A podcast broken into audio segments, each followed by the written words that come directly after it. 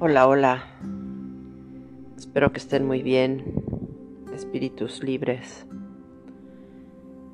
y creyentes. Em, eh, principalmente, pues hoy eh, quisiera hablar un poquito de, del tema de em, en dónde se encuentra realmente el poder o esa fuerza que que nos hace continuar y seguir adelante, ¿no? ¿Y qué pasa a veces cuando la vamos perdiendo y la vamos soltando y la vamos dejando en muchos lados o, o nos sentimos así como, como atacados por pensamientos inquietantes y, y estresantes y limitantes en muchos sentidos, ¿no? Entonces, eh, cuando pasa eso, pues perdemos fuerza, perdemos nuestro poder, ¿no? Que poder en latín pues realmente significa ser capaz de. Eh, el poder realmente, tener la capacidad de realizar algo, de, salir adelante, de tener la fortaleza, la visión o la claridad eh, para poder resolver, actuar y que podamos ser capaces de, de recuperar nuestras vidas y, vivirlas de una manera pues muy plena, ¿no? Y muy, y muy gozosa, como siempre comento. Pero cuando estamos este, sin ese poder, pues no puede haber gozo, porque cuando hay inquietud, pues hay intranquilidad y hay angustia. Yo les quiero hablar de la pérdida de poder porque, bueno, es algo que, que a mí me ha tocado vivir, inclusive después de muchos años de prácticas de, de meditación y de haber estado en tantos movimientos, eh, de pronto, como dicen, al mejor cazador se le va la liebre, ¿no? Todos caemos en esas noches oscuras del alma y eh, nos vamos como alejando de ese centro de poder, vamos empezando a ceder nuestro poder a otros, vamos empezando a sentirnos limitados y vamos empezando a comprarle las ideas a los demás que también están en esa crisis existencial y que también están teniendo pues esa angustia y esas ideas limitantes y ese dolor, ¿no?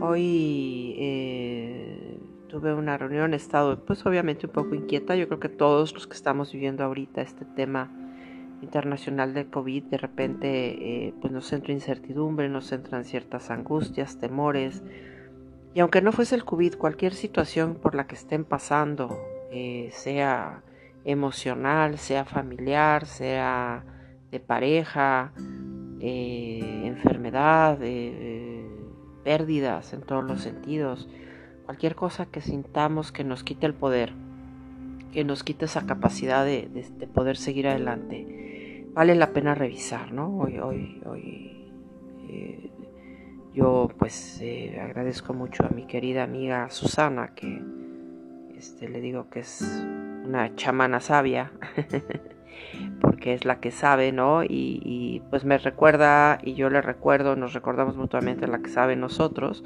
pero a veces cuando tenemos amigos espirituales, que ya hablé de ese tema con anterioridad, es padre porque pues es gente que habla nuestro mismo idioma y que a veces nos ayuda a ver cosas que de momento nosotros a veces eh, perdemos o dejamos fuera de perspectiva, ¿no? Yo de repente unos días, pues obviamente con, todas estas crisis y como saben, pues veo también por una persona enferma, entonces a veces entro en unos periodos de fe y de certeza del bien totales, pero cuando me alejo un poco de mis prácticas y, y de la fuente, porque me empiezo a involucrar mucho en el mundo material y que se necesitan cubrir ciertas necesidades que se necesitan. Entonces empezamos a ir hacia afuera y hacia afuera y, no nos damos cuenta hasta que de repente alguien viene y nos dice, a ver, espérate, eh, todo esto que me estás diciendo no eres tú, ¿dónde está tu fuerza? ¿Dónde está tu capacidad de recordar quién eres? Y, y ella me hizo ver eso. Entonces por eso dije, voy a, voy a grabar un podcast que vaya a esa recuperación de poder, de esa fuerza interna, que nos han hablado a través de muchas tradiciones y que cada quien la va a encontrar en base a la fuente que, que lo conecte a, volverse a sentir capaz de, ser, de hacer.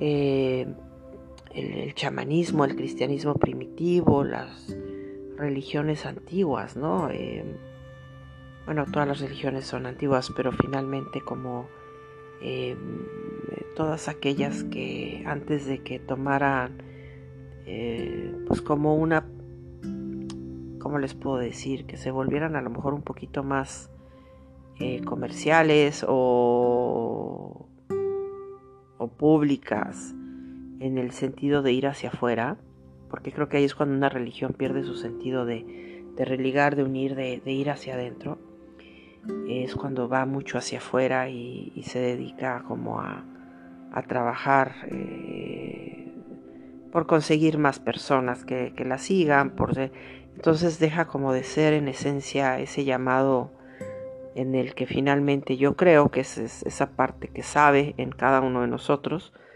y que son pues, pocas las personas que, que realmente nos ayudan a recordar que hay que ir hacia adentro, ¿no? Eh, yo este día quiero hacerlo porque pues a mí hoy, hoy me ayudaron a recordar esa parte.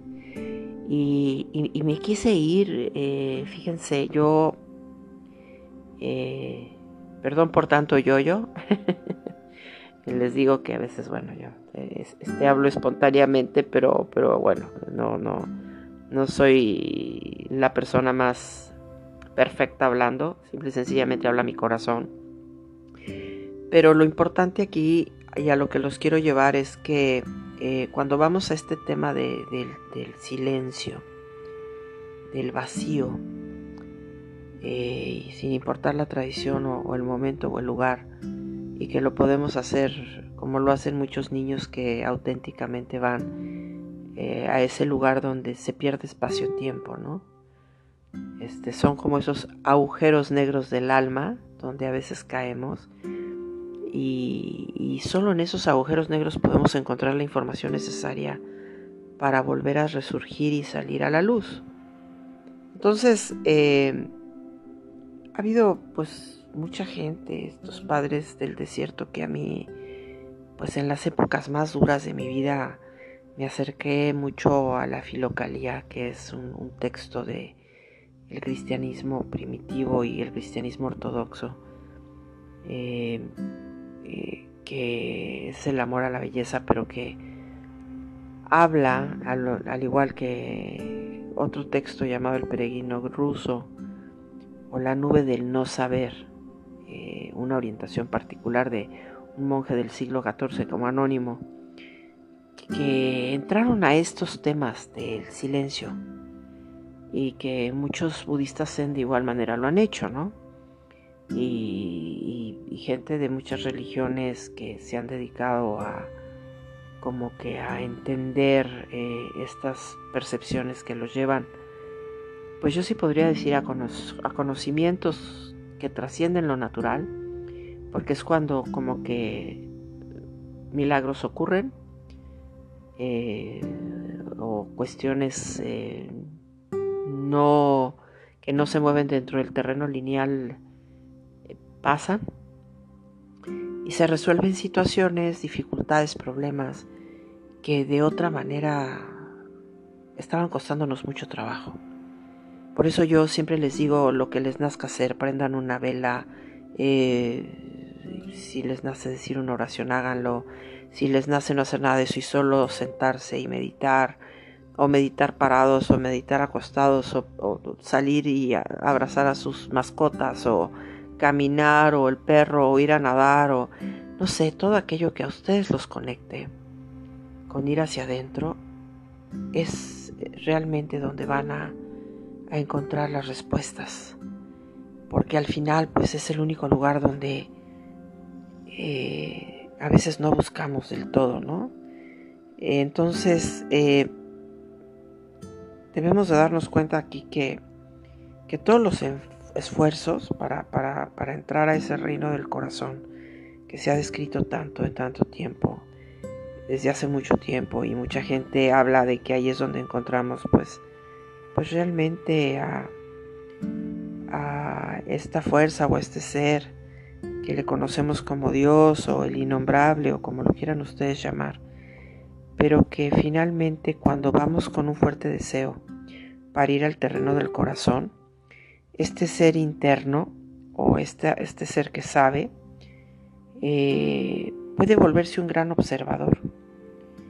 Y entonces eh, es como cuando estamos sentados en, un jardín, en una montaña y vemos que las nubes vienen y van, ¿no? Eh, que cuando viene la noche y el día, pues las estrellas surgen y después ya también desaparecen. Y... Pero hay una parte en nosotros que, que permanece inalterable, como intacto, como sin ningún tipo de mancha ni huella. Y, y a la vez es el que observa todo el tiempo, que en muchas tradiciones le llaman el, observador, eh, que, que normalmente está siendo observado por todos estos pensamientos, sentimientos, sueños, recuerdos, imaginaciones, proyecciones, y que cuando hace a un lado todo esto se da cuenta que, pues si no se engancha con nada de esto, puede encontrar un centro de paz, de tranquilidad. No esa paz de inmóvil, ¿no? sino como una armonía interna en donde, como dicen los, los monjes, ¿eh? no me puedes partir en dos que a mí no me tocas. Porque al conocer realmente esta fuerza o, ir hacia adentro a recuperar eh, ese poder, realmente empezamos a perder el miedo. Porque empezamos a vaciarnos de ese miedo, empezamos a, vaciarnos de todas esas ideas que nos llevan al temor, ¿no? Que son como legiones, como, como, como esos demonios de los que nos hablan, ¿no? Que cuando hablamos de, esta magia, pues estamos hablando esa magia del sentir, del pensar, del hacer, con la que somos capaces de transformar vidas. ¿no? La diferencia, como dicen, entre un mago blanco y un mago negro es que el mago blanco siempre te va a ayudar y te va a dar herramientas para que salgas adelante y, y, te va a decir que sí puedes, ¿no? Y el mago negro te va a decir todas las catástrofes y cosas terribles que van a ocurrir y por las cuales no merece la pena esta vida y más vale destruirse y destruir. Pero lo más importante es que ese mago blanco y ese mago negro, o ese lobo blanco y ese lobo negro que dicen los indios lakotas, eh, vive dentro de nosotros. Dentro de nosotros está esa fuerza que es la más constructiva o destructiva y, y se alimenta de todo lo que el entorno tiene. O sea, es como un campo, como, como dice este señor eh, Rupert Sheldrake, ¿no? que es un biólogo y bueno, ya se ha metido mucho en estos temas así como de neurociencia y yo diría que también psicología, aunque él no lo reconozca, pero que habla de estos temas de que alguien empieza a hacer un cambio en un país y de repente en otro país empieza eso a surgir como, como si fuese por generación espontánea, ¿no?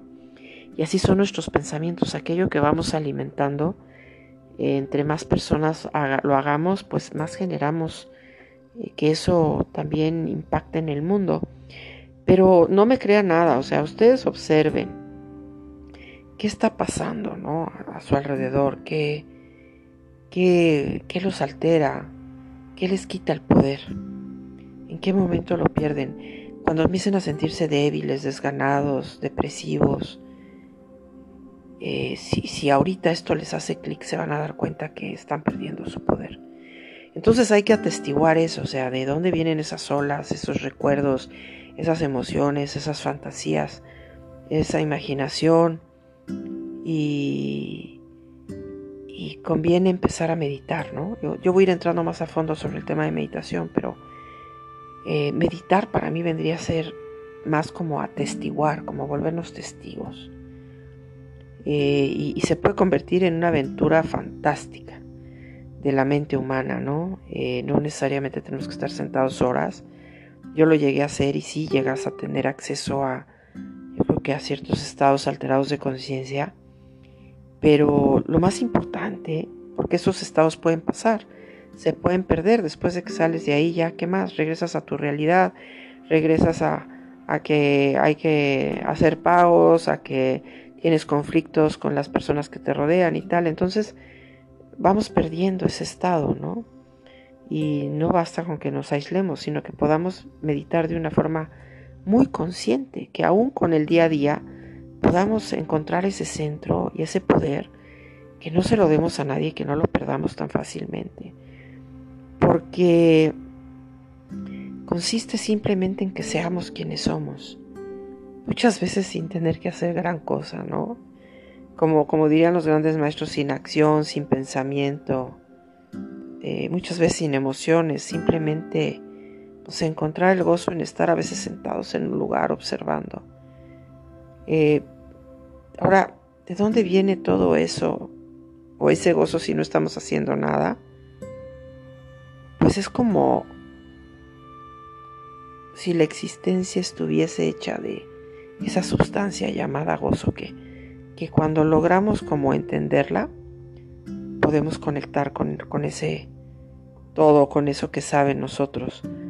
Porque cuando no, no estamos haciendo realmente gran cosa por, eh, por conseguir tantas cosas que creemos que son importantes, eh, y podemos encontrar el tiempo para simplemente ser y abandonamos todas esas acciones que nos llevan a la locura, eh, podemos concentrarnos mejor en hacer las cosas de una mejor forma, aunque solo sea por instantes, eh, lentamente, como que cuando nos demos cuenta de que podemos permanecer imperturbables y no en el mal sentido de que, ok, si alguien lastima a alguien no nos perturbe o que si hay contaminación o que si... No, o sea, sino estar como observadores y, actuar desde el corazón para no, no seguir alterando el entorno, no seguir alterando eh, nuestro ser interno, ¿no? Eh, yo puedo estar hablando y estar meditando Sí, es una meditación en acción y, no tiene por qué interrumpirse. Puedo seguir hablando desde mi propio centro y, y, aunque esté hablando hay silencio, un, gran silencio en el que he aprendido a conectarme, pero cuando salgo de ese silencio me vuelvo loca y me vuelvo a perder. Dices, ¿cómo puede haber silencio hablando? A veces ahí es donde encontramos un gran silencio porque Solo habla la que sabe, no, no es algo programado, producido, ni alterado, ni angustioso. Parte como de un cierto gozo interno que me permite ser, hacer y decir eh, desde una forma como muy natural aquello que, sale del corazón. Por eso no, la meditación jamás está contra la acción. No es estar sentados horas y horas. Eh, quien lo hace también es muy respetado porque es otra forma quizás de actuar también para esas personas. Pero no se trata de que huyamos o escapemos de la vida, sino que podamos encontrar una nueva forma de vivir donde nosotros estemos en el centro del huracán o de los ciclones o de las tormentas, porque de esa manera nuestra vida sigue y lo hace con una gran intensidad y con una gran alegría y creatividad y, con una gran visión. Porque cuando nos demos cuenta que, más que hacer observamos, y entre más nos convirtamos en ese observador, como que las cosas podemos hacer cualquier cosa, grande, pequeña, lo que sea, ¿no? Porque viene desde nuestro centro, desde, desde ese vacío. Y si los átomos son 99.999999 vacío, estamos hechos de átomos, pues imagínense la fuerza que se concentra en ese vacío, ¿no? Entonces, eh, nunca hemos perdido realmente esa fuerza, solo nos olvidamos de ella. Andamos enredados en tantas cosas y dirigimos la atención en tantas partes que nos olvidamos de, de volver a casa, de volver al interior. Y, y hoy los invito a eso, a que se pregunten, ¿Qué los ha llevado a perder su fuerza, su poder? No, no le entreguen esas herramientas a, a, ese mago negro, oscuro, que habita fuera y dentro de nosotros. No dejen que se siga alimentando más. Al contrario, vamos a, como yo siempre digo, aventar agua bendita y florecitas a los infiernos, pero lo más importante es eh, que nos demos cuenta cómo está funcionando nuestra mente. Porque el cuerpo finalmente conoce el placer, la mente puede conocer las emociones de la alegría, No, el corazón siente todas esas emociones y por eso late a veces más agitadamente, más tranquilamente. Pero cuando llegamos como a un estado de, serenidad, yo creo que es lo que los santos decían, beatitud, un estado inalterable, lo que los monjes también hablan de volverse imperturbable. Es que ya estás en un estado de gozo constante, o sea, porque empiezan a producirse ciertas transformaciones en donde pues llega a desaparecer mucho de lo que externamente atrapa nuestra atención y vamos aprendiendo a soltar. Cuando nos damos cuenta que nosotros somos ese silencio y nos vayamos cada vez sintiendo más poseídos por él, yo siento que ahí vamos a encontrar la grandeza, ¿no? Y movernos en una dimensión desconocida como lo es la meditación. En particular creo que es algo extraordinario. Entonces como que esa alegría y ese gozo realmente vuelve sin razón alguna, aunque en ese momento a lo mejor no tengamos para hacer ciertos pagos, acabamos de perder un ser querido, acabamos de... Volvemos al centro y decimos, todo se va, todo se va a acabar, ¿no?